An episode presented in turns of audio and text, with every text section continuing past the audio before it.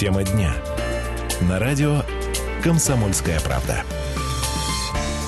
Добрый день, уважаемые земляки. Город Красноярск, город на Енисее, а, сердце Енисейской Сибири, как мы теперь будем говорить всегда, по-моему. 11 апреля сегодня среда по-прежнему. Друзья, прямой эфир э, дневной сегодня в не очень обычное время, но тем не менее э, повод для этого совершенно замечательный. А, юбилейный 15-й Красноярский экономический форум стартует уже завтра. А, одна из основных площадок одна из основных тем последние годы и последние полгода точно, это с учетом внимания федерального правительства и президента, конечно, тоже это проблема экологии, вопросы экологии, так назовем. Сегодня пообщаемся с нашим экспертом. А, Андрей Недрин у нас в гостях, кандидат технических наук, заслуженный эколог России, а, заместитель директора по науке Федерального государственного автономного учреждения. Я еще продолжу а, цитировать. Должность научно-исследовательского института Центра экологической промышленной политики Министерства промышленности и торговли России. Андрей Юрьевич, добрый день, во-первых. Добрый день. Как дела? Дела хорошо Дела идут. хорошо. Мы сейчас выяснили, что Андрей Ильич не первый, далеко не первый раз в Красноярске. А скажите, пожалуйста, а вы, собственно, с чем э, на нашу землю в этот раз пожаловали? Потому что я знаю, что в рамках форума тоже будете общаться, э, доносить информацию. Э, сразу пару тезисов скажу, да, по таким последним данным, которые мы проговариваем в СМИ, что касается каких-то таких источников загрязнений в городе Красноярске, да. Есть такие, ну, несколько больших, что называется, таких тезисов. Это, конечно, промышленные предприятия, это транспорт, ну и, скажем так, вот последний последнее время на первое место там, или на какие-то первые места выходит там, печное отопление, например. То есть такие а, дру, дру, иные источники, скажем так. Вот а, по вашему мнению экспертному, а сегодня Красноярск на каком, может быть, месте, на каких позициях находится в целом по России? Наверняка тоже есть э, информация. Вот как, как видите сегодняшний Красноярск? Красноярск крупнейший промышленный центр, и неизбежно, конечно, у него есть экологические проблемы. Э, есть такой параметр индекс загрязнения атмосферы. Он в Красноярске больше 14. Это говорит о том, что это э, уровень загрязнения атмосферы в городе очень высокий. Э, исходя из этого, нужно предпринимать какие-то усилия и определять, кто же виновен в этой ситуации. А, традиционно мы считаем, что э, загрязнение атмосферы связано в первую очередь, конечно, с промышленностью. И вот Минпромторг России реализует э, проект в нескольких субъектах Российской Федерации, чтобы отработать механизмы, определять вклады различных источников, в том числе и промышленности, э, в загрязнение атмосферы, определять экологическую емкость региона. Как можно здесь развивать промышленность дальше, и что нужно делать для того, чтобы это было в пределах установленных норм. Этот проект запущен когда, на понимание? Он запущен только в этом году, и вот на Красноярском экологическом форуме мы будем подписывать соответствующее соглашение с э, вашими региональными органами власти, которые отвечают за экологию и за промышленное развитие. А можно немножко расшифровать вот эту емкость э, экологическую? То есть, ну, в любом случае, регионы должны, должны развиваться так или иначе, в том числе и с точки зрения промышленности. А в Красноярске, вот меня что постоянно смущает, да, когда говорят, что сегодня в городе там кому-то нечем дышать, кому-то там черное небо и так дальше. А, вспоминается, там, не знаю, история там 20-30-летней давности, когда больше было физически промышленных предприятий. Там, э, не знаю, правый берег рассказывают, там очевидцы вообще был желтый, пенициллином пахло и так дальше. Сейчас, тем не менее, тоже какая-то такая новая волна. Вот э, с чем это связано, как вы считаете? Вроде бы физически стало меньше э, источников, но вот разговоров больше. Вы знаете, я ученый, я оперирую численными значениями определенными. Есть параметры, которые характеризуют состояние атмосферного воздуха в городе. Это вот, как я сказал, индекс загрязнения атмосферы, такой комплексный параметр, да, и э, концентрация этих загрязняющих веществ в тех местах, где живут люди. Вот он показывает, что они превышают, превышаются сейчас над теми нормативами, которые обеспечивают безопасное проживание. С этой точки зрения, да, действительно обоснованно говорить, что здесь не все хорошо. Если говорить о, э, в ретроспективе, да, раньше было еще и хуже. Когда говорят, что сейчас с каждым годом становится хуже, я с этим не совсем согласен, потому что э, если оперировать цифрами, да, то такого взлета здесь вот этих параметров мы не наблюдаем. Вы упомянули э, индекс э, и вот цифру 14. Можно на понимание, э, что за основу берется, какие критерии, и вот эта цифра, она большая, маленькая, средняя по России. 14 да. скольки, условно говоря? Ну вот 3-5 это нормально, а 14 это очень много. А, значит, берутся, эта цифра характеризует уровни превышения над параметрами установленными основных загрязняющих веществ. Для Красноярска это 5 веществ, это формальдегид, аммиак, бензопирен, бензопирен сажа и окислы азота. 228-08-09, уважаемые друзья, мы в прямом эфире. А, можно к нашему разговору подключиться по телефону, либо а, у нас еще есть сервисы WhatsApp и Viber, туда можно прислать сообщение.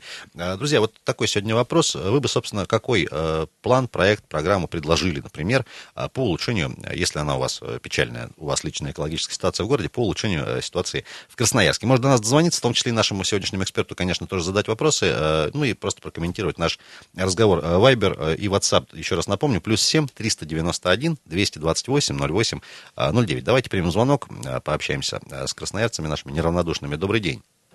Алло, здравствуйте. Да, здрасте, зовут вас как? Меня зовут Сергей, у меня вот такой вопрос. Никто ничего не говорит про цементный завод. Так. Там в радиусе, не знаю, на километра все машины в цементе. Я живу в Ленинском районе. Они начинают как будто чистить трубы или что. Красная пыль стоит в городе. Спасибо. Никто не, и все молчат, и все молчат. Ну, во-первых, не молчим, раз уж э, проговорили. Я понимаю. Ну, там ТГК, СГК, вернее, там вы обсуждали. Спасибо. По цементному заводу понятен э, ваш вопрос. Андреевич, можно немножко развернуть? Э, смотрите, есть разные типы производств, например, в том числе не очень большие, например, там, асфальтовые заводы, да, цементные те же. Насколько каждый из них больше или меньше, ну, скажем так, негатива выбрасывает в атмосферу? Есть ли какие-то вот исследования по этому поводу? Цементный завод был предметом наших исследований, вот уже когда мы начинали наш, наш проект. Наш Красноярский. Наш, именно в Красноярске. Ваш Красноярский цементный завод. А, с 2019 года планируется, что наши предприятия перейдут так, на так называемые наилучшие доступные технологии. И мы оценивали, что будет с Красноярским вот, цементным заводом.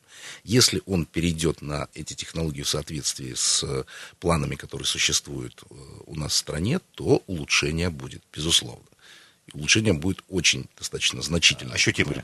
Да, да, и люди, люди это увидят.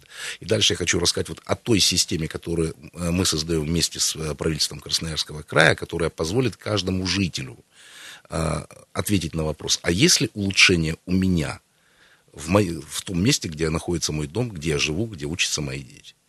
А по асфальтовым заводам можно какую-то аналитику, статистику, насколько это... Ну, асфальтовые заводы это традиционно важные источники загрязнения атмосферного воздуха, и, и вот те вещества, которые мы с вами перечислили, которые определяют индекс загрязнения атмосферы в э, городе Красноярске, они выбрасывают эти, эти, эти вещества. Да.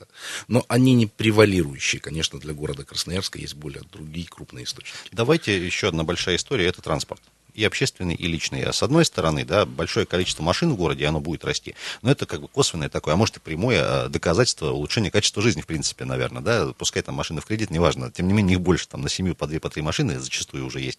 А, меньше их скорее всего, не станет. Вот здесь э, что можно делать? Повышать там до Евро-5 э, качество топлива. Работа тоже ведется последнее там какое-то время. Не знаю, запрещать там въезд, допустим, в центральную часть города. Тоже у нас проект такой в такой интересной стадии сейчас находится, экспериментальной, что mm. называется. Вот по опыту других, может быть, более крупных городов. Вы знаете, э, с автотранспортом, конечно же, можно и нужно работать для того, чтобы улучшить э, обстановку, экологическую обстановку в городе. В части, работать как? Э, я приведу пример. Во время Олимпиады в Сочи да, для этого города автотранспорт был одним из главных источников загрязнения. Для того, чтобы создать условия, когда не превышались, нормативы в том числе и нормативы международные, учитывая, что это международное мероприятие, предполагалась специальная организация движения этого транспорта, что средняя скорость на основных магистралях, так было организовано движение светофоров, исключены переходы, сделаны специально подготовленные переходы по верху, по низу, да, это обеспечило то, что э, в районе этих дорог не было этих превышений. Второе, был для определенных районов запрещен въезд э, определенных классов автомобилей на, на время проведения этого мероприятия. Оптимизация дорожной сети с точки зрения получения эффекта э, для снижения загрязнения атмосферы, это возможно, это одно из направлений, которым нужно И в Сочи этого добились? Да, это, это, это можно сделать. Я не, не хочу сказать, что все равно э, мы сделаем так, что автотранспорт не будет выбрасывать, он будет источником и будет все равно влиять на загрязнение атмосферного воздуха. Надо понять в целом, что проблема загрязнения атмосферы это, это многофакторная проблема. Вы не можете взять и э, один фактор исключить и думать, что после этого все наладится. Вот мы, например, в своих исследованиях сделали такой расчет, когда исключили крас, как будто его нет в Красноярске. Все ну, равно превышили... Смоделировали ситуацию. Конечно, конечно, смоделируем. Пускай русал не, не переживает. Да. А, смоделировали ситуацию, все равно превышения остались. Смоделировали, убрали а, круп, крупную энергетику все равно превышение останутся. То есть сейчас формируются планы вот, э, комплексного оздоровления Красноярска после визита сюда президента. Да. Если мы сосредоточим однобоко только на одних усилиях, которые адресованы к промышленности, э, не обеляя ее, понимая, что у нее есть свой вклад, мы не решим проблему. Вот в чем, в чем вопрос. Не будет результата. Друзья, в гостях у нас сегодня, я напомню, заслуженный э, эколог Российской Федерации Андрей Недри. 228-08-09. Говорим, конечно же, про экологию в городе и как а, улучшить, а, на ваш взгляд, друзья, ваши рецепты можно будет нам проговорить по телефону, либо по WhatsApp и Viber. Продолжим буквально через минуту. Оставайтесь с нами. Тема дня. На радио «Комсомольская правда». Э, продолжаем, друзья. Э, дневной э, сегодняшний эфир из студии в Красноярске. 14.17 на часах и сегодня 11 апреля, я напомню еще раз, среда. Ренат Каримулин меня зовут. Сегодня говорим о большой экологической площадке, экспертной, дискуссионной, которая будет работать уже с завтрашнего дня на Красноярском экономическом форуме. В гостях у нас сегодня заслуженный эколог России Андрей Недри. Андрей Юрьевич, еще раз здрасте. 228-08-09. Уважаемые друзья, ваш, мы в прямом эфире работаем, можно до нас дозвониться легко. Ваш рецепт, скажем так, отладки, улучшения экологической ситуации в городе Красноярске. Вопрос задаем вам не первый раз, но, может, не знаю, какие-то новые мысли появились, например, у вас. Пожалуйста, дозвонитесь. И есть у нас еще сервисы WhatsApp и Viber, туда можно прислать сообщение, если лениво звоните или стесняетесь. Э, Андрей Ильич, по поводу участия простых, скажем так, неравнодушных красноярцев, граждан э, и общественности э, в этой всей истории большой, а, естественно, как бы хотелось бы, чтобы это все было нацелено на позитив, на результат и так дальше. А последние годы у нас а, большое количество так называемых зеленых активистов, э, можно по-разному их называть. Это началось сейчас с истории с ферросплавным заводом тогда, что называется, отстояли его, да. Тем не менее, у нас уже там в этом году, по-моему, второй или третий экологический митинг, большой проходит, за чистое небо так называемый. В прошлом году был такой серьезный тоже, в марте. Кстати, погода была замечательная в тот день, никакого черного неба. Все-таки, на ваш взгляд, роль общественности, людей, а, в какой форме должна проявляться, или вот так, как проявляется, уже хорошо, а, вам слово. Безусловно, общественность – это целый большой тренд в той сфере, в которой вот я работаю, в охране окружающей среды, и он должен присутствовать. Это что... именно мода такая сейчас? Нет. Или это, под трендом это, вы не это имеете? Нет, это, я убежден, что общественность должна быть и высказывать свое мнение, потому что у нее есть своя функция конкретная. Она призывает задуматься над теми вопросами, по которым не, не хочет по каким-то причинам думать власть. Но неправильно, чтобы она брала на себя другую функцию, когда общественность а, формулирует принятие решений каких-то и говорит, надо сделать это. Тот, кто скажет это, он должен взять на себя ответственность. Вот я ученый. Если я с помощью вот своих э, моделей, своих расчетов скажу, такой-то вклад краза, такой-то вклад энергетики, такой-то вклад транспорта, если настолько-то их уменьшить, да, будет такой-то эффект. И стоить это будет вот столько. Я за эти слова отвечу. Если общественник на митинге говорит, что нужно этим заниматься, мы вот это, вот это, почему-то об этом не говорим, я за. Но если он говорит, что нужно делать вот это, вот это, вот это, да, он не технолог, он не специалист в этой области. Это, наверное, неправильно. Поэтому возбудитель мнения, да, такой, чтобы власть не дремала, они должны существовать э, как, как определенное явление. Но как фактор, который будет, берет на себя ответственность и говорит, что делать, это, безусловно, неправильно. Ну, смотрите, другой вопрос. Оно же, как правило, так и происходит. Большинство людей, которые пришли послушать того же самого общественника на митинг, они же не являются тоже специалистами. Им говорят, грубо говоря, как будто бы готовый рецепт. И, ну, это какая-то некая манипуляция общественным созданием в том числе. И это выдается за какую-то истину в последней инстанции?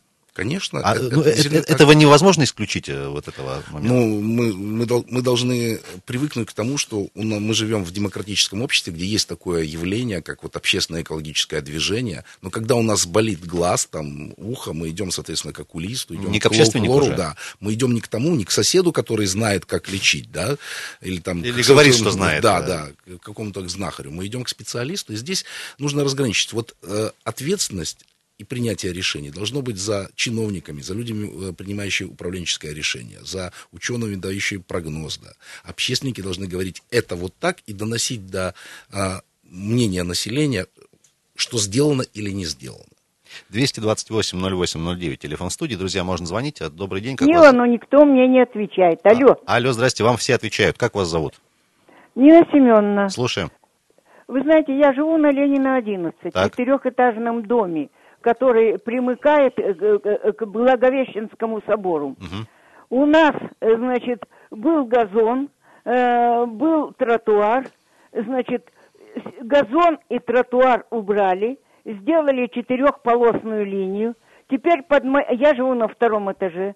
Под моим балконом идут мощные машины, мощные автобусы, сплошной поток по улице Ленина, не децибелы зашкаливают, э, э, газ зашкаливает. Вот напротив, э, напротив этого магазина, зоомагазина я живу как раз, на втором этаже. Жить совершенно невозможно. Совершенно. Четырехэтажный дом, дом 60 60-го года постройки прошлого века. И знаете, дом дрожит, посуда звенит. Э, э, когда, Я... был, когда был газон, были деревья рядом. А, была двухполосная, э, значит, это движение было двухполосное вокруг нашего. И потом, значит, здесь храм постоянно перекрывается. Да, спасибо улица. большое. Понятно, э, транспорт и отсутствие э, газона. Я немножко так э, тоже разверну вопрос, Андреевич, э, по поводу все-таки вот этих небольших зеленых островков, да, в том числе там вплоть до цветочных клумб, деревьев каждого конкретного в каждом дворе. Насколько это в целом влияет на, скажем так, ощущение человека позитивно или не очень? Не только на ощущения влияет, это является средством э, снижения негативного воздействия на человека. Обсаживание э, автодорог зелеными насаждениями – это один из воздухохран... одно из воздухоохранных мероприятий, которое применяется во всем мире. Раз. Второе. Наличие э, островков зелени – это наличие, так скажем, фильтров, на которых осаждается большое количество Я к чему, веществ. собственно, смотрите, мы сможем, мы можем, э, грубо говоря, э, за год посчитать в бюджете там э, точное количество деревьев, которые мы сможем осилить, там, посадить по деньгам, да, mm-hmm. но мы же не сможем посчитать, сколько из-за дополнительно каждого конкретного нового дерева нам станет чуть получше, вот в этом плане.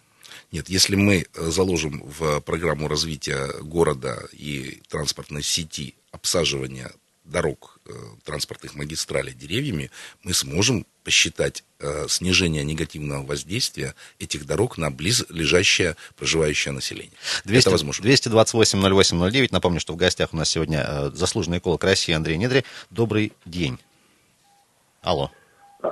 Алло, вы меня слышите? Да, представьтесь, как вас зовут? Зовут меня Андрей, живу в Березовке. Угу. По роду своей деятельности я был знаком с Э, с предприятиями, которые занимаются цветной металлургией. Так. Вот все, все наши предприятия, ну конкретно, Турмет, спортивная 120, Крастер на пограничник и так далее. То есть возьмите любую фирму, которая принимает кабели, эмальпровод, э, БУ двигатели, все они жгут по ночам. Вот выходит в пятницу бригада, как только темно становится, все, костры горит до рассвета задание работать. То есть гадят невозможно. Это, ну, я очень хорошо знаю. Любое предприятие возьмите, все жгут, а их сотни вот этих вот маленьких фирм. Ущерб наносят огромадный. Все, спасибо, я свое сказал. Спасибо это, большое. Да, это Андреевич, нужно прекращать. Андрей, можно прокомментировать? Здесь все-таки, наверное, вопрос к правоохранительным органам, в том числе и в первую очередь, наверное. Насколько сегодня в стране, не знаю, там профильные ведомства, та же природоохранная прокуратура, например, просто полиция, насколько они эффективно работают вот в этом плане? Ну, я ученый, мне достаточно сложно давать им, им оценку, но э, вот то, что сказал сейчас житель Красноярска, э, я бы таким образом прокомментировал. Действительно, когда вот мы оцениваем э, вклады различных групп источников в ситуацию, которая сложилась в Красноярске, мы видим картину, что мелкие источники, это вот то, о чем он говорил, это небольшие печки там технологические, которые расплодились в том числе рядом с жилыми кварталами и в э, центре города, они внесут не меньший вклад, чем э, крупные предприятия. А крупное предприятие с громадной трубой, эти выбросы улетают на десятки километров. Как минимум. Да, километров, да. А, хотя по цифрам, в суммарный вклад, который осуществляется здесь, в городе, он большой. Я приведу такую аналогию. Вот э, в городе Красноярске э, зарабатывают деньги э, компании, и часть этих денег от, от, получают рабочие. Да. Компании, владельцы получают, конечно, намного больше денег, но эти деньги уезжают в Москву или, может быть, туда, в офшор, за, за границу. Да. А вот рабочие, которые получили мало денег, они тратят их здесь, в Красноярске. Так и с выбросами. Есть выбросы, которые улетают, А есть выбросы мелкие, которые остаются здесь, и они больше вклад. И мы их видим. Собственно. Да, и именно они создают э, непосредственную угрозу здоровью населения. 228-08-09, друзья, ваш рецепт, если он у вас есть, например, вдруг, э, улучшение экологической обстановки в нашем любимом э, городе. Здравствуйте. Если есть желание послушать, мы могли что-нибудь сказать. Спасибо. Алло. Да, алло, здрасте, как зовут вас? А, Альберт, да я бы сказал, на поверхности лежит вопрос экологии и всего прочего. Наша государственная река, наша русская ГЭС, наше все, ну сделайте по рублю электричество, а не по 5 рублей 60 копеек, как сейчас. Перестаньте продавать его в Китай по 46 копеек. И не надо переносить ТЭЦы, все и прочее, и прочее. На поверхности. И тысячи народу об этом знают, что если так поступить, будет все правильно. И только власти, они никак не поступят так, потому как ГЭС принадлежит там каким-то труженикам где-нибудь там далеко-далеко за пределами нашей русской Спасибо земли. большое спасибо большое, понятен ваш тезис. Андрей вопрос такой глубоко философский. Если вот реально всем красноярцам дать, значит, бесплатный бензин, бесплатный хлеб и раз в неделю поход бесплатный там в кино, например, а экологическая ситуация улучшится сразу, наверное, да? А, и ну и электричество по рублю вот еще то, что э, красноярцы будут больше ездить на транспорте, приведет к тому, что, э, конечно, будет больше выбросов. Но, а, а ведь будут, да? Э, ну, бесплатно же, очень здорово. Но вот э, ситуация с, с, с энергией, с электричеством, она другая. В свое время, когда было бесплатное электричество, ну, или, скажем, дешевое так электричество. Так, давайте вот на этой ноте прервемся. У нас сейчас время очередного перерыва и новостей. Друзья, в гостях у нас сегодня заслуженный эколог России Андрей Недре. 228-08-09. Продолжим в следующем блоке. Говорить вместе вместе с вами вас сегодня спрашиваем о ваш рецепт улучшения экологической ситуации в городе. Еще есть сервисы WhatsApp и Viber, плюс 7 391 228 08 09. Минуты, буквально пару минут. Тема дня. На радио «Комсомольская правда». Продолжаем эфир здесь на Комсомольской правде из Красноярска. 14.33 практически на часах и 11 сегодня апреля, друзья, среда. Ренат Каримулин меня зовут, Дима Ломакин за пультом. И в гостях у нас сегодня э, заслуженный эколог России Андрей Недрий. Андреевич, еще раз здрасте. 228-08-09 по-прежнему телефон в прямом эфире. Можно до нас дозвониться, друзья. Вопросы в том числе нашему эксперту сегодняшнему задать, конечно же. Говорим про экологическую обстановку в городе в преддверии КФ и э, сразу после него, что произойдет хорошего. Надеемся, что произойдет. Да, Андреевич, э, по поводу, скажем так, мы вот за эфиром говорили говорили про а, программу, которая реализуется уже несколько лет, больше 10 лет в городе Санкт-Петербурге, когда э, каждый человек может, грубо говоря, там, в течение там, года, двух лет посмотреть, насколько э, ему в конкретной квартире из конкретного окна дышит, стало дышаться легче или наоборот. Вот это, это такой, такая, наверное, конечная цель всех обсуждений, дискуссий, э, планов, программ э, по экологии в любом городе, не только в Красноярске. Можно вот об этом рассказать? Действительно, в Санкт-Петербурге реализована программа сводных расчетов, а, которая позволяет э, на карте города показать пятна загрязнения атмосферного воздуха, те области, где эти нормативы превышаются. И это можно смотреть каждый год. И на этой карте есть дома, где проживают люди, и каждый человек, живущий в этом доме, может посмотреть, попадает он в эту зону или нет. И если власти предприняли какие-то действия, которые привели к улучшению ситуации, то есть пятна эти уменьшили загрязнение, его дом, если вышел из этой зоны, можно посчитать, сколько там жителей жило, столько-то жителей а, перестало жить в тяжелых экологических условиях. Это и есть результат действий власти. Вот такой инструмент мы сейчас вместе с правительством Красноярского края отрабатываем здесь для внедрения в э, Красноярском крае. А вот эта питерская история, она где-то за последние годы в России еще реализована или примерно похожая? Да, значит, э, в порядка 10 городах э, подобные системы внедряются, используются. А, под это нужно определенное законодательное обеспечение, которое тоже сейчас вот должно до конца года быть принято. Федеральное. Да, федеральное, федеральное, которое позволит администрациям э, регионов использовать его в полной мере. А, Андреевич, еще раз э, по поводу транспорта. Смотрите, э, говорим, что это действительно такой вопрос комплексный, и есть тому живые примеры. Например, взять центр Красноярска. Одни там общественники, активисты, эксперты в свое время говорили, давайте мы сделаем так, чтобы через центр Красноярска машины двигались быстрее.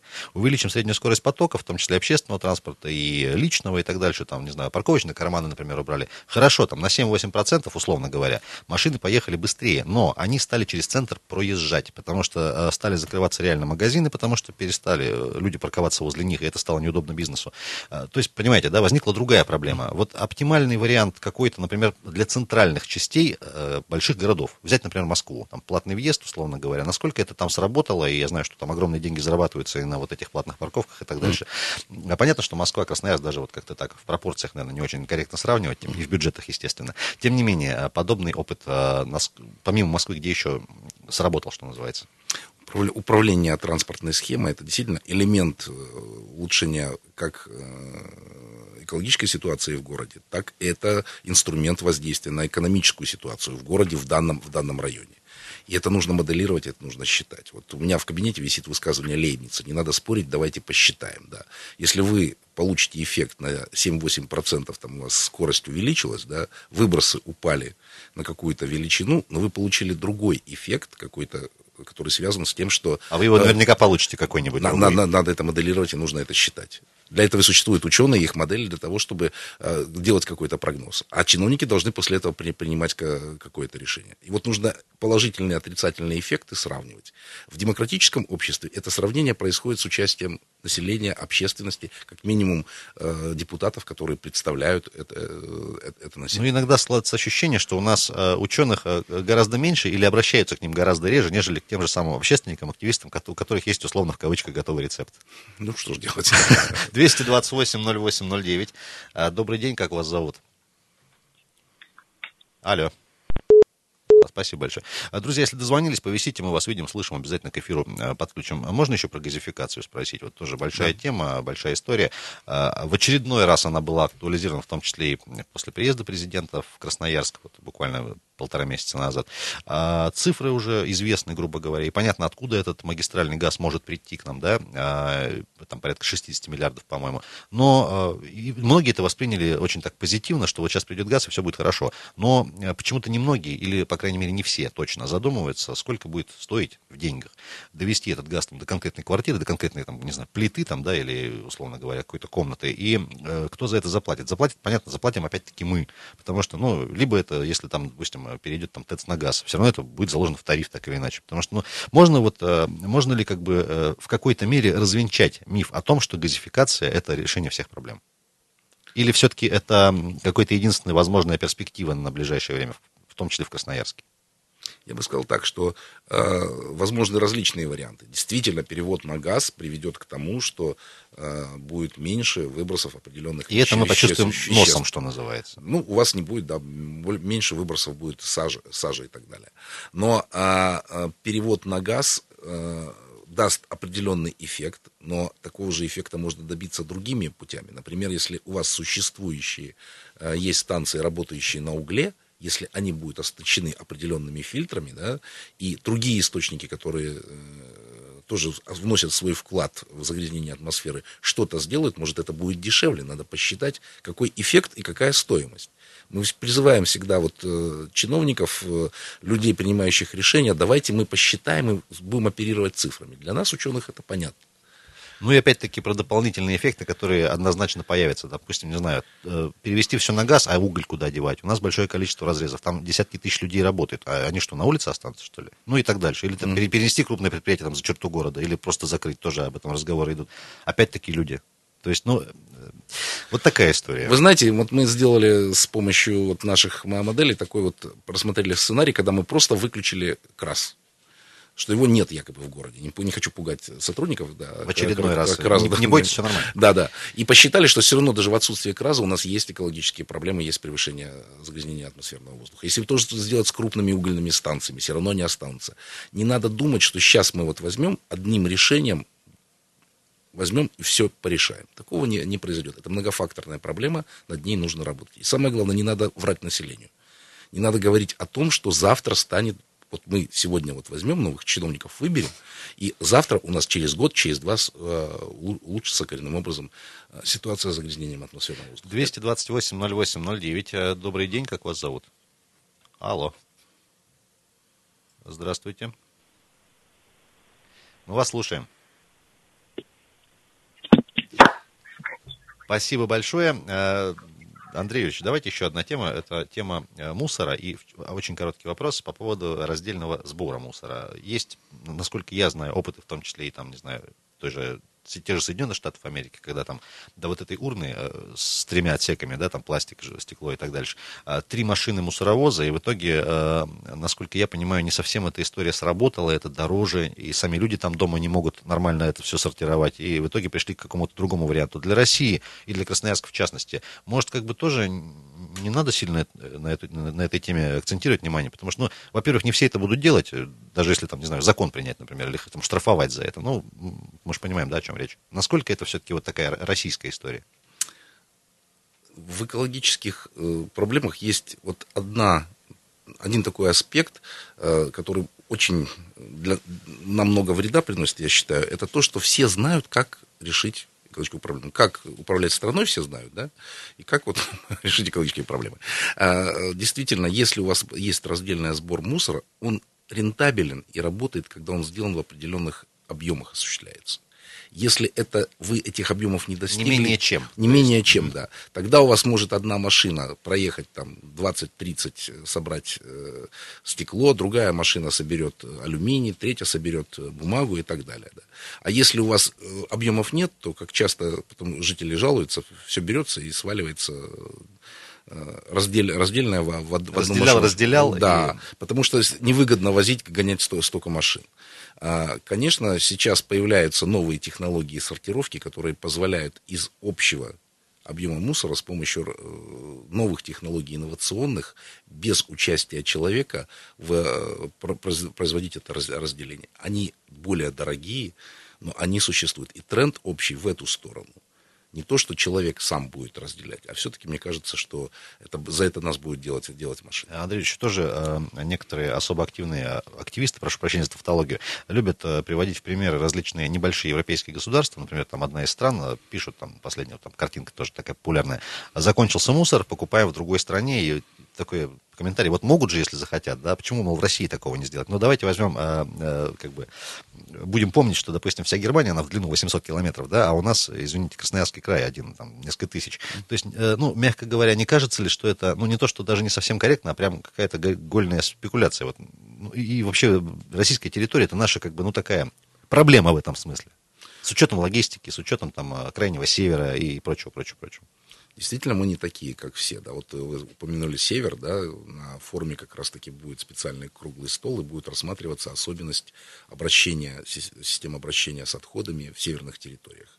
Там в каждом поселочке не сделаешь полигон, там в каждом поселочке не сделаешь... А живут там условно 100 человек. Да, ну, да, с, ну, со, со, со сортировку, да, вот идея такая, что должны быть какие-то транспортные комплексы, типа там на, на комплекс, комплексы морского базирования, которые будут отплывать, собирать, сортировать на своей территории и потом доставлять там где-то перерабатывать этот, этот мусор. У нас своя, своя специфика. Но для крупных городов все-таки есть общие принципы, которые в мире они проработаны. Есть наш менталитет, как вы правильно сказали. Поставим раздельные бачки, кто-то один после возлияния войдет и свалит в этот бачок масса другого мусора, и вся сортировка будет на смарку. Андрей давайте у нас меньше минутки все-таки на позитиве. А, три буквально тезиса или парочку, которые вы будете вот продвигать, собственно, в рамках форума, и небольшое пожелание нашей аудитории. 40 секунд у вас. Самое главное, чтобы люди верили, что все-таки будет улучшение. И мы работаем над тем, чтобы появился инструмент такой в городе Красноярске, когда каждый человек может посмотреть и поучаствовать в этом процессе. Не надо опускать руки. У вас есть депутаты, у вас есть возможность обращаться в органы власти. Выбирайте тех, кто э, будет э, реально что-то делать для окружающих. И небольшое пожелание всей нашей аудитории сегодня днем. Чтобы у вас вот каждый день было такое черное небо, как сегодня. Сегодня оно не черное, сегодня оно светлое. Спасибо большое. Присоединяемся, конечно же. Друзья, заслуженный эколог Российской Федерации Андрей Недри был у нас в гостях. Спасибо большое, Андрей Юрьевич, что к нам пришли. А, друзья, пресс-конференция с Андреем Юрьевичем будет у нас из пресс-центра. Туда тоже можно будет дозвониться. 206 96 16. А мы услышимся в 16.05 с министром экономического развития здесь в студии.